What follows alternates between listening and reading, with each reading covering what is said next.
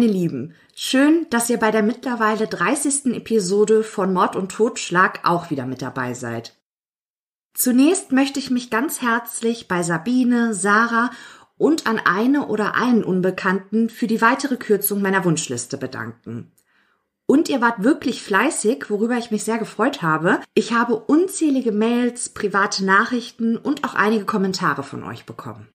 In der heutigen Folge erzähle ich euch über den Mord an Jan Mirko L., der im September 2016 getötet wurde. Da Jan Mirko vor seiner Ermordung von dem späteren Täter gestalkt wurde, möchte ich in dieser Episode auch in groben Zügen auf das Thema Stalking eingehen. Es ist der 27. Juni 2016, ein Montag. Polizeiwache 52 in Berlin-Kreuzberg. Später Nachmittag. Jan Mirko L. sitzt Kommissar R. gegenüber. Der 29-Jährige, von allen Mirko genannt, erstattet Anzeige gegen den 44-jährigen Gerwald Klaus Brunner, Abgeordneter der Berliner Piratenpartei. Man könnte sagen, Klaus Brunner ist das Gesicht der Piraten. L berichtet, dass er für den Abgeordneten gearbeitet habe. Es sei sogar eine Freundschaft zwischen den beiden Männern entstanden, bis der 15 Jahre ältere Klaus Brunner, ich zitiere, eine tiefergehende Beziehung angestrebt habe. Mirko sei aber nicht homosexuell und habe die Gefühle des Abgeordneten nicht erwidern können. Das sei auch der Grund gewesen, weshalb das Arbeitsverhältnis Ende 2014, ich zitiere, einvernehmlich beendet wurde. Seitdem würde Klaus Brunner Mirko verfolgen. Anrufe, SMS, WhatsApp-Nachrichten. Manchmal habe er ihm sogar vor seiner Wohnungstür aufgelauert. Und der Abgeordnete habe ein Fake-Facebook-Profil im Namen von Mirko angelegt, um bei Mirkos Freunden Informationen über ihn sammeln zu können. Als Klaus Brunner einem Bekannten von L eine Freundschaftsanfrage stellte, machte dieser Mirko darauf aufmerksam. Die ganze Angelegenheit werde L, ich zitiere, langsam ungeheuerlich. Kommissar R. nimmt in seinem Protokoll auf, dass Mirko sich, ich zitiere, erheblich in der Lebensqualität eingeschränkt fühlt und fürchte, dass die Situation eskalieren könnte, da er dem Tatverdächtigen körperlich unterlegen sei. L ist Klaus Brunner mit einem Gewicht von 49 Kilogramm bei einer Größe von 1,74 Meter tatsächlich deutlich unterlegen. Der Abgeordnete der Piraten ist mit seinen 2,3 Meter und einem Gewicht von 130 Kilogramm wahrlich eine imposante Erscheinung. Mirko erzählt Kommissar R. auch, dass er Klaus Brunner mehrfach gebeten habe, ihn in Ruhe zu lassen. Doch der Pirat habe ihm daraufhin gedroht, dass er, ich zitiere, richtigen Terror veranstalten würde. Der Kommissar leitet das Aussageprotokoll an das zuständige Abschnittskommissariat 36 in Berlin-Köpenick weiter. Die Beamten vom Abschnitt 36 senden drei Wochen später, am 18. Juli 2016, einen Fragebogen an Jan Mirko L. und bitten ihn um eine schriftliche, ich zitiere, eigene Sachverhaltsschilderung. Außerdem solle er entscheiden, ob er einen Strafantrag gegen Klaus Brunner stellen möchte. Denn der Straftatbestand Nachstellung ist ein sogenanntes Antragsdelikt. Das bedeutet, dass die Staatsanwaltschaft dieses Delikt nicht von Amts wegen her verfolgt, sondern nur dann, wenn das Opfer die Verfolgung beantragt. Doch L sendet diesen Fragebogen nicht an die zuständige Dienststelle zurück und so wird am 17. August der Schlussbericht Kleinkriminalität ausgefüllt und an die Staatsanwaltschaft geschickt. Damit hat sich der Stalking-Fall für die Behörden erledigt. Vorerst. In der Regel ist es üblich, dass das Opfer bereits beim Erstatten der Anzeige gefragt wird, ob auch ein Strafantrag gestellt werden soll. Warum dies im Fall von Mirko so nicht geschah, konnte im Nachhinein nicht mehr festgestellt werden. Dennoch hätte die Polizei die Möglichkeit gehabt, eine sogenannte Gefährderansprache zu machen. Bei einer Gefährderansprache probiert die Polizei das Verhalten, in diesem Fall das Verhalten des Stalkers, zu beeinflussen. Tatsächlich bewegt das, nach Angaben der Behörden, mehr als die Hälfte der Stalker, ihr Tun zu überdenken und einzustellen. Diese individuelle Ansprache soll dem Täter signalisieren, dass polizeiliches Interesse an seiner Person besteht, die Gefährdungslage bei der Polizei registriert und die Lage ernst genommen wird. Doch laut der zuständigen Beamten habe es zu diesem Zeitpunkt keine Beweismittel bzw. konkrete Hinweise gegeben, dass Jan Mirko L. unmittelbar gefährdet gewesen war. Gerwald Klaus Brunner bleibt in dieser Zeit nicht untätig. Ihm war zu Ohren gekommen, dass Mirko, sein Wuschelkopf, wie er ihn immer nennt, sich gegen ihn zu wehren begann und nicht mehr stillschwieg. Und so zeigt der Abgeordnete Jan Mirko L. bereits am 1. Juni wegen Verleumdung an. Bei der Berliner Polizei gibt der Pirat Folgendes zu Protokoll. Ich zitiere. Die Anzeige dient meinem Selbstschutz, um den falschen Verdächtigungen etwas entgegenzusetzen, weil damit meine Reputation und Leumund beschädigt wird. L habe mehrfach behauptet, dass er in seiner Wohnung eingebrochen sei und, ich zitiere, dort Spionage-Videokameras installiert habe. Aber Klaus Brunner geht noch weiter. Er denunziert sein Opfer als Verrückten. Ich zitiere. Herr Mirko L. sollte ob dieser paranoiden Wahnvorstellung einen Facharzt aufsuchen, da hier offensichtlich eine schwere Persönlichkeitsstörung vorliegt. Welch eine Ironie. Doch auch für diese Anzeige wurde ein Abschlussbericht Kleinkriminalität geschrieben und blieb somit erfolglos. Wenige Wochen später wird der 29-jährige Jan Mirko L. von seinem Stalker Gerwald Klausbrunner ermordet. Bevor wir uns mit dem Fall weiter beschäftigen, möchte ich an dieser Stelle kurz auf das Thema Stalking eingehen, ohne dass wir uns allzu weit von unserem heutigen Kriminalfall entfernen. Ich denke, die meisten von euch True Crime Junkies wissen ohnehin, worum es dabei geht. Auf der Seite www.polizei-beratung.de ist Folgendes zu lesen. Stalking bezeichnet wiederholtes, widerrechtliches Verfolgen, Nachstellen, penetrantes Belästigen, Bedrohen und Terrorisieren einer Person gegen deren Willen bis hin zu körperlicher und physischer Gewalt. In der Regel handelt es sich beim Stalking nicht um eine klar abzugrenzende Einzeltat. Es setzt sich vielmehr aus einer Reihe von Tathandlungen über einen längeren Zeitraum zusammen, die aus strafbaren Handlungen wie übler Nachrede, Verleumdung, Sachbeschädigung, Nötigung, Körperverletzung sowie Nachstellung bestehen können. Mobbing ähnelt zwar dem Stalking, zählt aber nicht dazu. Manchmal geschehen Sachverhalte, bei denen sich Betroffene gestalkt fühlen, die Grenze zur Strafbarkeit jedoch noch nicht überschritten ist.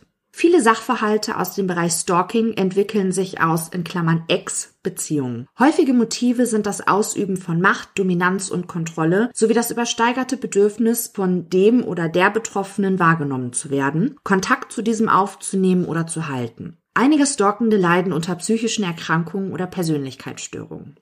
Stalking ist ein dynamischer Prozess, der auch durch das Verhalten der Betroffenen mitbestimmt wird. Es kann in Handlungsweisen und Frequenz stabil bleiben, sich mit der Zeit aber auch qualitativ und quantitativ verändern. In seltenen Einzelfällen eskaliert der Sachverhalt bis hin zu schweren Gewalt- und Tötungsdelikten. Viele Betroffene von Stalking möchten gar nicht, dass der Stalker oder die Stalkerin strafrechtlich verfolgt wird, insbesondere wenn es sich um ihren Ex-Partner oder ihre Ex-Partnerin handelt. Sie möchten einfach nur, dass es endlich aufhört. Dazu kann zunächst der Rat einer Fachberatungsstelle für Stalking-Betroffene gesucht werden, um gemeinsam das eigene Verhalten anzupassen und die eigenen Schritte zu planen. Verwirklicht der Stalker oder die Stalkerin einen Straftatbestand und oder schafft er sie eine Gefahrensituation für die Betroffenen, sollte in jedem Fall die Polizei eingeschaltet werden. Diese setzt dabei alle ihr zur Verfügung stehenden Möglichkeiten ein, um neben effektiver Gefahrenabwehr und Strafverfolgung auch angemessenen Opferschutz zu gewährleisten. Wer wird gestalkt?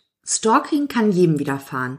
Betroffen sind Menschen jeden Alters, jeden Berufs- und Einkommens, jeder Religion und Nationalität. Frauen sowie Männer können damit konfrontiert werden, wobei Frauen überdurchschnittlich betroffen sind. In 75 Prozent der Fälle kennen die Betroffenen die stalkende Person. Wer stalkt? Die größte Gruppe der Stalker bilden ehemalige Beziehungspartner, aber auch Freunde, Arbeitskollegen, Familienmitglieder oder flüchtige Bekannte. Nur selten ist die stalkende Person dem Betroffenen völlig unbekannt. Die von dem Stalker oder der Stalkerin dem Betroffenen entgegengebrachten, in Anführungsstrichen, Gefühle können positiv, also Bewunderung, Zuneigung, Liebe oder negativ, Rachegefühle, Hass sein. Positive Gefühle können ins Negative umschlagen. Schauen wir uns jetzt noch mal kurz an, mit welcher Strafe ein Stalker zu rechnen hat. Das Gesetz sieht für eine Nachstellung eine Freiheitsstrafe von bis zu drei Jahren oder eine Geldstrafe vor. Bringt der Täter sein Opfer in Lebensgefahr oder schädigt seine Gesundheit schwer, sieht das Gesetz eine Freiheitsstrafe von drei Monaten bis zu fünf Jahren vor. Versucht der Täter sein Opfer zu töten, muss er mit einer Freiheitsstrafe von einem Jahr bis zu zehn Jahren rechnen. Bleibt es bei einer Nachstellung ohne eine Beeinträchtigung der physischen Gesundheit des Opfers und der Stalker ist bisher nicht strafrechtlich in Erscheinung getreten, dann wird dieser zu einer Geldstrafe verurteilt. Aber auch hier kommt es natürlich immer wieder auf den Einzelfall an, vor allem aber auf die Intensität der Stalking-Handlungen. Das soll es jetzt erstmal zum Thema Stalking gewesen sein. Wenn ihr mehr darüber erfahren möchtet, dann kann ich euch die Folge Nummer 45 Tödliches Stalking von Verbrechen von nebenan und den Podcast vom SWR 2 Wissen Stalking, wenn aus Liebe wahren wird, empfehlen. Kommen wir nun aber zurück zu unserem heutigen Mordfall. Gerwald Klaus Brunner, geboren als Gerwald Klaus, kommt am 19. Mai 1972 in Dissen am Teutoburger Wald zur Welt. Zusammen mit seinen vier Geschwistern wächst Gerwald bei seinen Eltern auf einem Bauernhof im Ortsteil Strang in der Gemeinde Bad Rotenfelde auf. Sowohl Vater als auch Mutter sind Mitglieder der als antisemitisch und rechtsextremistisch eingestuften Ludendorffianer, auch bekannt als Bund für Gotterkenntnis, begründet von Erich Ludendorff und dessen Frau Mathilde. Im Jahr 2012 gibt der eingetragene Verein an, 12.000 Mitglieder zu haben. Die Behörden gehen aber lediglich von 240 aktiven Anhängern aus. Alle Klauskinder werden zum Freibund geschickt, einem deutschen Jugendverband. Dieser wird der neuen Rechten zugeordnet. Die Kinder der Klaus-Familie leiden unter der rechtsextremen Erziehung, geprägt von Verschwörungstheorien, Gewalt, Unterdrückung, Rassismus, Antisemitismus und Homophobie. Bei den Nachbarn wird die Familie nur, ich zitiere, die Nazis genannt. Und auch die Behörden haben die Klausens auf dem Radar. Mehrfach finden polizeiliche Hausdurchsuchungen wegen Volksverhetzungen statt. Dietwald, ein jüngerer Bruder Gerwalds, gibt der Illustrierten Stern ein exklusives Interview. Gerwald sei jähzornig, impulsiv, er verlöre einfach die Kontrolle. In der Schule habe er Türen eingetreten und sich geprügelt. Allerdings soll Gerwald auch von anderen Kindern geärgert und provoziert worden sein. Auf dem Hof der Eltern habe er Tiere gequält. Ich zitiere, er hätte gestopft werden können und müssen, resümiert Dietwald. Einer der Brüder suizidiert sich, eine Schwester kommt bei einem Autounfall ums Leben. Gerwald ist etwa 20 Jahre alt, als er seinen Eltern, man muss fast schon sagen, beichtet, dass er homosexuell ist. Er selbst sagt von sich, dass er bisexuell und, ich zitiere, zu 95 Prozent schwul sei. Seine Eltern akzeptieren diesen Umstand erwartungsgemäß nicht. Es kommt zu einem Streit, an dessen Ende Gerwald dem elterlichen Bauernhof den Rücken kehrt. Die Eltern verlassen zusammen mit einem ihrer Söhne Deutschland und leben wohl bis heute in Kanada. Der Kontakt zu ihrem Sohn Gerwald bricht völlig ab. Irgendwann in seinen Zwanzigern soll Gerwald einen Lebensgefährten gehabt haben, der bei einem Autounfall ums Leben kam. Zu seinem Gedenken, so das Gerücht, soll er den Nachnamen seiner ersten großen Liebe an seinen Nachnamen angehängt haben. Von nun an heißt er Gerwald Klaus Brunner. Bis 1988 besucht Gerwald die Realschule des christlichen Jugenddorfwerks Deutschlands in Versmold und macht hier seine mittlere Reife. Es folgt eine Ausbildung zum Fernmeldehandwerker bei der Telekom. In den Jahren von 1952 bis 1995 ist Klaus Brunner als Zeitsoldat bei der Bundeswehr. Er verliebt sich in einen Unteroffizier. Als er diesem seine Gefühle gesteht und der Unteroffizier ihn deshalb verspottet, schlägt Klaus Brunner auf den Mann ein. Nach 55 des Soldatengesetzes wird Gerwald fristlos aus der Bundeswehr entlassen. Es muss das Jahr 1997 sein, als Klaus Brunner nach Berlin zieht. An der Hochschule für Technik und Wirtschaft studiert er von 2011 bis 2014 Maschinenbau, allerdings ohne das Studium je abzuschließen. Im Oktober 2009 tritt er der Piratenpartei bei. Hier kennen ihn die meisten unter seinem Spitznamen Faxe, an Anlehnung an den fiktiven Charakter der Zeichentrickserie Vicky und die starken Männer. Bald ist Faxe schon so etwas wie das Gesicht der Partei. Gerwald fällt auf und diese Aufmerksamkeit scheint er auch zu suchen. Allein seine Größe von zwei Meter drei sorgt schon dafür, dass man ihn kaum übersehen kann. Dazu ist er aber auch immer in bunten Arbeitslatzhosen gekleidet. Um seinen Kopf hat er ein Palästinensertuch gewickelt. Das bringt ihm 2011 ordentlich Ärger ein. Charlotte Knobloch, ehemalige Präsidentin des Zentralrates der Juden in Deutschland, kritisiert ihn in einem offenen Brief für das Tragen dieses Tuches, da sie hierin eine eventuelle antisemitische Einstellung sieht. Das muss Gerwald, der sich eigentlich von dem Gedankengut seiner Eltern distanzieren möchte, ziemlich getroffen haben. Seit diesem Zeitpunkt trägt er einen goldenen Davidstern-Anhänger an einer Halskette. Im September 2011 tritt Klaus Brunner bei der Abgeordnetenhauswahl als Direktkandidat seiner Partei im Wahlkreis Steglitz-Zehlendorf I an und wird auf Platz 13 der Landesliste gewählt und so zieht der Pirat in das Abgeordnetenhaus ein. Die anderen Politiker nehmen den Piraten als bodenständigen, bürger- und basisnahen Politiker wahr, der seine Position kompromisslos vertritt. Transparenz hat für Klaus Brunner einen hohen Stellenwert.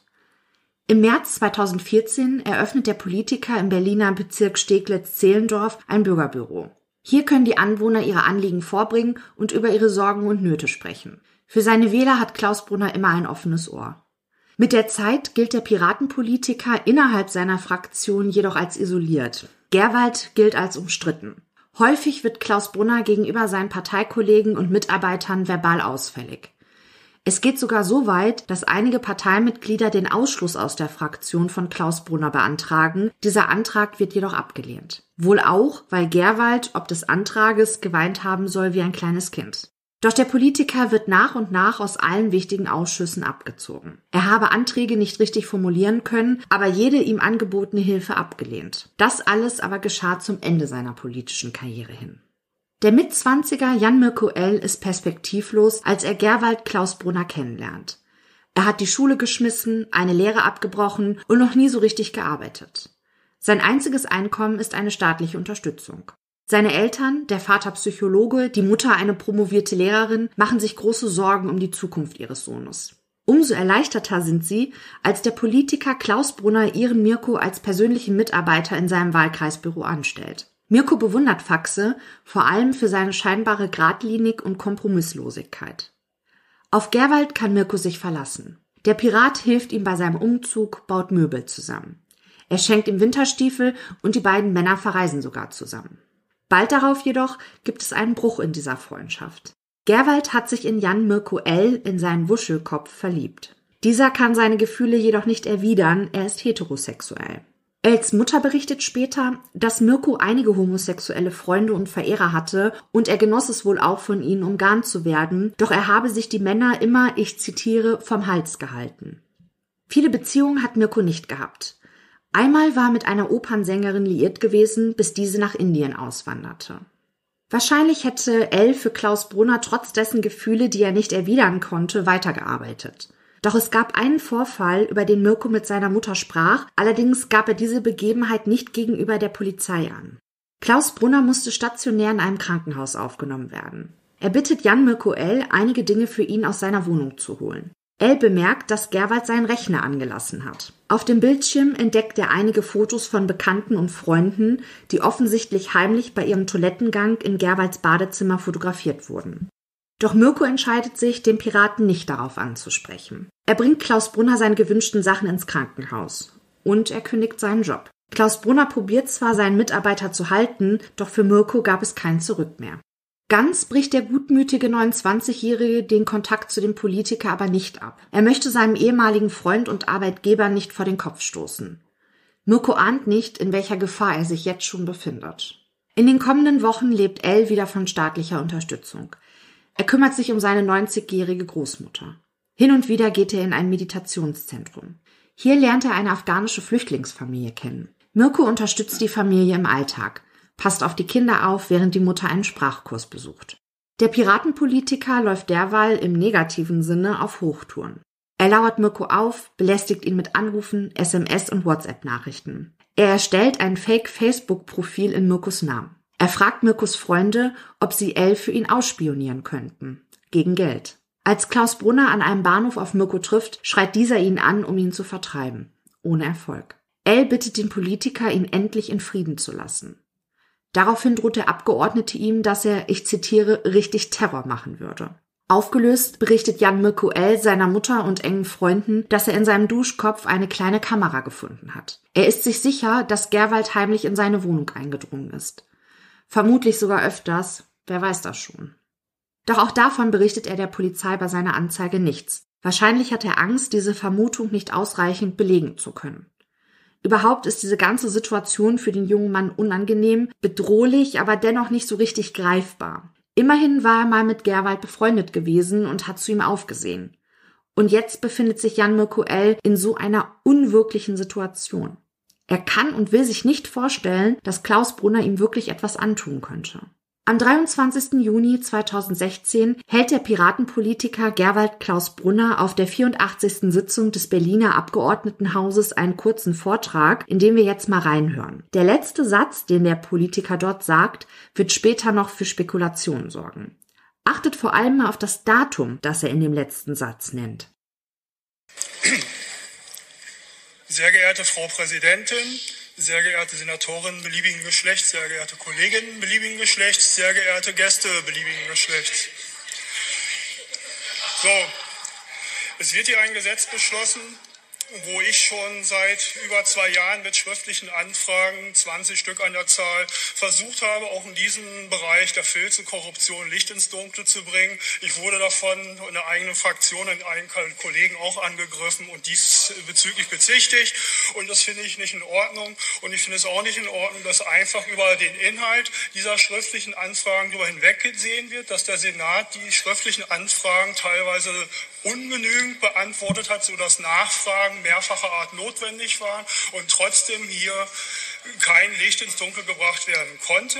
Hier ist offensichtlich sehr viel im Schwarzen, was da auch bleiben soll, anhand der Macht und der Kraft, die da investiert wird, um mich in diesem Zusammenhang ruhig zu stellen und klein zu halten. Das finde ich unerhört.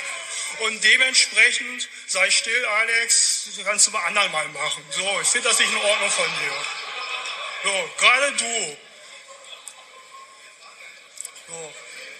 Im Allgemeinen möchte ich mich nochmal bei allen bedanken hier, die hier im Haus mit mir zusammengearbeitet haben. Ich werde, ja, mach mal weiter so. Wie gesagt, könnt ihr gerne alles machen. Wer zuletzt lacht, lacht am besten. Ihr werdet ab dem 18.09. es noch bereuen, dass es diese Fraktion, der ich angehöre, nicht mehr geben wird. Das werde ich euch so sagen. Und ihr werdet auch in der laufenden Legislatur für mich am Anfang irgendeiner Plenarsitzung mal aufstehen dürfen und eine Minute stillschweigen. Vielen Dank, das war's. Einige Politiker anderer Fraktionen kommen nach der Rede auf die Piratenpartei zu und fragen, ob man sich Sorgen um Klaus Brunner machen müsse. Immerhin klang der letzte Satz wie ein angekündigter Suizid. Oder ging es dem Abgeordneten gesundheitlich schlechter?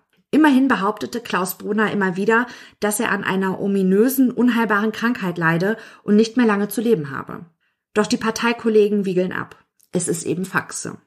Mirko entscheidet sich ganz richtig, Gerwald wegen Nachstellung anzuzeigen. Als der Vorgang letztlich eingestellt wird, weil Mirko den Fragebogen nicht ausgefüllt hat, befindet er sich gerade in Magdeburg auf dem Elblicht-Festival. Eine willkommene Abwechslung.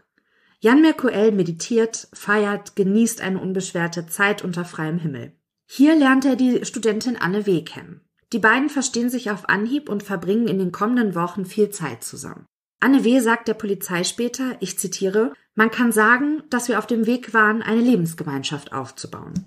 Auch die Nacht vor der Ermordung von Mirko verbringt Anne mit ihm in seiner Wohnung im Berliner Stadtteil Wedding. Am Morgen des 15. September 2016, ein Donnerstag, macht sich Mirko auf dem Weg zu der afghanischen Flüchtlingsfamilie, um auf die Kinder aufzupassen. Am Mittag kehrt er zurück und isst gemeinsam mit Freundin Anne zu Mittag. Gegen 14 Uhr macht sich Mirko auf den Weg zu einem Freund, mit dem er gemeinsam Tischtennis spielen will. Dieser Freund spricht Mirko auf das Stalking an, woraufhin L erwidert, ich zitiere, so wild ist das nicht. Eine fatale Fehleinschätzung. Anne bleibt noch ein bisschen in Els Wohnung. Gegen 17 Uhr verlässt auch sie das Mehrfamilienhaus. Am Abend ist das junge Paar lose miteinander verabredet. Es war noch nicht geplant, wann sie sich treffen und wo sie die Nacht zusammen verbringen würden, bei Anne oder bei Mirko. Das wollen sie später spontan über WhatsApp ausmachen.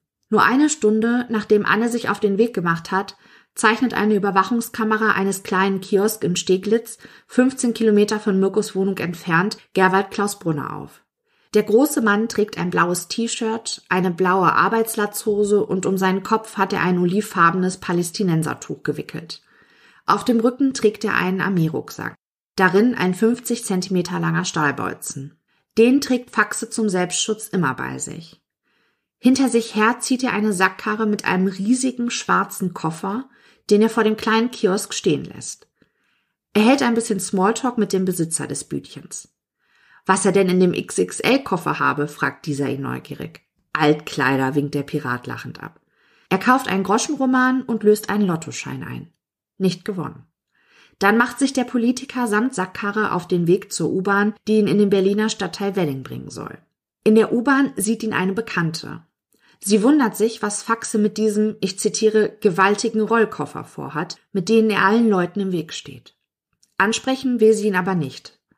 Sie hatte einmal eine Verabredung zu einem Spieleabend mit Klaus Brunner abgesagt. Faxe sei daraufhin so sauer geworden, dass er sie mit, ich zitiere, anmaßenden, pöbelnden und quengelnden Mails und Anrufen belästigt habe. Was sich in den nächsten Stunden abspielt, wird nie restlos geklärt werden können. Man weiß nicht, ob Klaus Brunner von Anne W. wusste, ob er die folgende Tat in rasender Eifersucht beging. Fakt ist, dass Anne Mirko gegen 21.30 Uhr eine SMS schrieb. Daraufhin antwortet er nicht. Am späten Abend entdeckt eine Mitarbeiterin der Piratenpartei auf Twitter einen Tweet von Klaus Brunner. Er schreibt, ich zitiere, Mein Herzmensch wurde heute in Berlin totgeschlagen. Doch nur kurze Zeit später löscht er diesen Tweet wieder. An dem Wochenende nach dem Mord an Mirko steht die Abgeordnetenhauswahl für 2016 an. Die Vorhersagen zeichneten ein klares Bild über den Ausgang dieser Wahl. Klaus Brunner wurde von seiner eigenen Partei auf Platz 27 der Landesliste gewählt, ein schier unmögliches Unterfangen, erneut in das Abgeordnetenhaus einzuziehen. Aber Klaus Brunner will sich nicht mit einer Niederlage anfreunden. Er druckt Wochen vor der Wahl Wahlplakate mit seinem Konterfei und hängt sie in den Straßen seines Wahlbezirks auf. Am Freitag vor der Wahl twittert Klaus Brunner, ich zitiere, Echter Kacktag heute, übertrifft sämtliche schlechten Tage, die ich je erlebt habe bisher. Hoffe, das Wochenende wird besser. Das Wochenende wird nicht besser. Mit 1,7 Prozent fliegt die Piratenpartei aus dem Berliner Abgeordnetenhaus. Der letzte Tweet des Piraten ist ein Foto von Jan Mirko mit den Worten, ich zitiere, Meine Liebe, mein Leben, für dich, lieber Wuschelkopf, für immer und ewig. Vier Tage später, es ist der 19. September 2016, ein Montag, geht zur Mittagszeit ein Brief im Büro der Berliner Piratenpartei ein. Geschrieben von Faxe. Ich zitiere, wenn ihr das hier lest, bin ich tot. Bitte informiert die Polizei und gebt ihr den Wohnungsschlüssel, den ich beigelegt habe. Fassungslosigkeit macht sich breit. Die Mitarbeiter informieren sofort die Polizei, die sich auf den Weg zu Klaus Brunners Wohnung macht. Die Feuerwehr öffnet gewaltsam die Wohnungstür des Politikers in einem mehrstöckigen Mehrfamilienhaus. Die Mordkommission ist auch schon direkt vor Ort. Die Wohnung des Piraten macht einen sehr verwahrlosten Eindruck. Den Beamten schlägt der unverwechselbare Geruch von Leichenfäulnis entgegen. Direkt im Flur bemerken sie auf dem Boden eine Tropfspur, vermutlich handelt es sich um Blut. Auch die Sackkarre steht dort. Und ein Müllsack, in dem sie unbenutzte, aber auch gebrauchte Kabelbinder finden. Im Wohnzimmer entdecken sie auf einer am Boden liegenden und mit einem Spannbettlaken bezogenen Matratze die Leiche eines schlanken, jungen, unbekleideten Mannes mit schwarzen Haaren. Er liegt auf seiner linken Körperseite in Embryonalstellung. Unter seinen Armen liegt ein violettes T-Shirt. In der linken Hand entdecken die Kommissare ein Madonnenbild. Der Kopf des Toten ruht auf einem blauen Frotteehandtuch. Hinter seinem Rücken liegt eine weiße Decke, die das Gesäß des Mannes teilweise bedeckt. Diese Inszenierung wurde eindeutig nach dem Ableben des Mannes durchgeführt. Dem Zustand der Leiche nach zu urteilen, ist der Mann schon länger tot. Auf den ersten Blick sind keine offensichtlichen Verletzungen zu sehen, die zum Tod geführt haben könnten. Zunächst ist die Identität des Toten nicht klar. Sicher ist nur, dass es sich nicht um Gerwald Klaus Brunner handelt. Später wird sich herausstellen, dass der tote Mann im Wohnzimmer des Politikers Jan Mirko L. ist. Im zweiten Zimmer der kleinen Wohnung finden die Beamten die unbekleidete Leiche von Klaus Brunner. Er liegt im Bauchlage auf seinem Bett. Die Kommissare sehen, dass der Pirat um seine Handgelenke blanke Kabelenden geschlungen hat. Das andere Ende des Stromkabels ist mit einer eingeschalteten Mehrfachsteckerleiste verbunden. Die Todesursache steht schnell fest. Der Politiker hat Suizid durch Strombeibringung begangen. Als gelernter Fernmeldehandwerker war es für ihn ein leichtes, den Fehlerstromschutzschalter, der früher auch FI-Schalter genannt wurde, außer Betrieb zu setzen. Dieser soll Verletzungen durch Stromschläge oder gar tödliche Stromunfälle verhindern. Anhand des Zustandes der Leiche von Klaus Brunner kann festgestellt werden, dass er zeitlich nach Jan Mirko L. verstarb. Sowohl bei Klaus Brunner als auch bei Jan Mirko L. führt die Obduktion Professor Dr. Michael Zokos in dem Gerichtsmedizinischen Institut der Berliner Charité durch. Er hat auch ausführlich über den Kriminalfall in seinem Buch Die Zeichen des Todes in dem ersten Kapitel auf Kapernfahrt geschrieben. Nach der Obduktion von L kommt Professor Dr. Zokos zu folgender Einschätzung. Ich zitiere aus Die Zeichen des Todes. Widerlagerblutungen oder Widerlagerverletzungen entstehen bei massivem Druck oder einer anderen Form heftiger Gewalteinwirkungen auf einen am Boden liegenden Menschen und geben dem Rechtsmediziner damit entscheidende Hinweise für die Rekonstruktion eines Tatgeschehens. In unserem Fall ließen die zahlreichen Frakturen des Brustkorbes in Kombination mit den Widerlageverletzungen an der Körperrückseite nur einen Schluss zu. Der 128 Kilogramm schwere und 2,3 Meter große Klaus Brunner hat auf dem Brustkorb seines 59 Kilogramm schweren und 1,74 Meter großen Opfers gekniet, während er ihm den Hals zudrückte.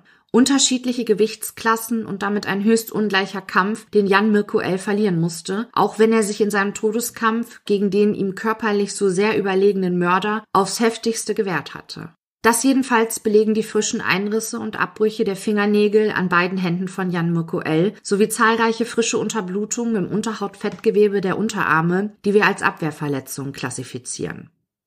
Übrigens konnten während der Obduktion bei Klaus Brunner keinerlei Anzeichen für eine tödliche Erkrankung gefunden werden. Professor Dr. Zocker stellt noch etwas fest. Entgegen der Behauptung mancher Journalisten wurde Jan Mirko L. vor seiner Ermordung nicht missbraucht. Über den genauen Tatablauf kann nur spekuliert werden. Die Staatsanwaltschaft geht davon aus, dass Gerwald Klaus Brunner sich Zutritt zu der Wohnung von Mirko verschaffte und diesen überraschte, als er nach dem Tischtennisspiel nach Hause kam. Wurde Mirko von Klaus Brunner im Affekt getötet oder handelte es sich um einen kaltblütig geplanten Mord? Fest steht, dass toxikologisch keine Rückstände von Betäubungsmitteln bei Jan Mirko L. festgestellt wurden. Ohne ihn zu betäuben, hätte auch Gerwald klar sein müssen, dass er sein Opfer in dem Koffer auf der Sackkarre nicht transportieren kann, ohne Aufmerksamkeit zu erregen. Also hat der Politiker sein Opfer in dessen Wohnung getötet, ihn in den Koffer gezwängt und ihn so in seine 15 Kilometer entfernte, im zweiten Stock gelegenen Wohnung geschleppt? Möglich. Aber warum hatte Klaus Brunner sein Opfer mit Kabelbindern gefesselt, wenn es bereits tot war? Vielleicht, um ihn einfacher in den Koffer zwängen zu können? Professor Dr. Zokos dokumentiert, dass er Fesselungsspuren an den Hand- und Fußgelenken von Mirkus Leiche feststellen konnte. Allerdings ließ die starke Fäulnisveränderung des Leichnams keine Unterscheidung mehr zu, ob das Opfer vor oder nach seinem Tod gefesselt wurde. Die Kommissare finden in der Wohnung von Klaus Brunner einen Streifen Klebeband. Daran haften Barthaare von Mirko. Er wurde also offensichtlich geknebelt. Aber warum sollte man einen Toten knebeln? Oder hatte der Politiker sein Opfer geknebelt, bevor er ihn erwürgte? Gefesselt war Mirko während seiner Ermordung auf jeden Fall nicht, denn dann hätten ja keine Abwehrverletzungen festgestellt werden können. Fragen über Fragen, die nie geklärt werden. Zwei Tage nachdem die Leichen der beiden Männer gefunden wurden, gab ein Ex-Freund von Klaus Brunner ein ungeöffnetes Paket bei der Polizei ab, das der Politiker ihm vor seinem Tod zugeschickt hat. Darin einige Geldbündel, ein Testament Gerwalds und ein Geständnis. Ich zitiere Ich habe am 15. September um circa 22 Uhr Mirko im Affekt getötet. Ich kann ohne ihn nicht leben und folge ihm. Der Fall ist eindeutig. Gerwald Klaus Brunner ermordete Jan Mirko L., bevor er sich selbst suizidierte. Ein Mittäter können die Behörden sicher ausschließen. Und weil gegen Tote nicht ermittelt wird, wird das Verfahren eingestellt. Die Wohnung des Piraten wird somit nicht durchsucht, die Daten auf seinem Computer nicht ausgewertet. Und so bleibt die Frage offen, ob der Politiker sein Opfer wirklich heimlich beim Duschen filmte und seine Bekannten ohne deren Wissen auf der Toilette fotografierte. Doch mit einer Befürchtung lag Jan Mirko L. wahrscheinlich richtig. An Klaus Brunners Schlüsselbund stellten die Beamten einen nachgemachten Schlüssel zu Els Wohnung sicher. Auch sie vermuten, dass Gerwald sich den Wohnungsschlüssel tatsächlich weit vor der Tat beschaffte und sich schon früher heimlich in Mirkos Wohnung aufgehalten hatte. Stillgeschwiegen wurde für den Piratenpolitiker, der zum Mörder wurde, im Berliner Abgeordnetenhaus übrigens nicht.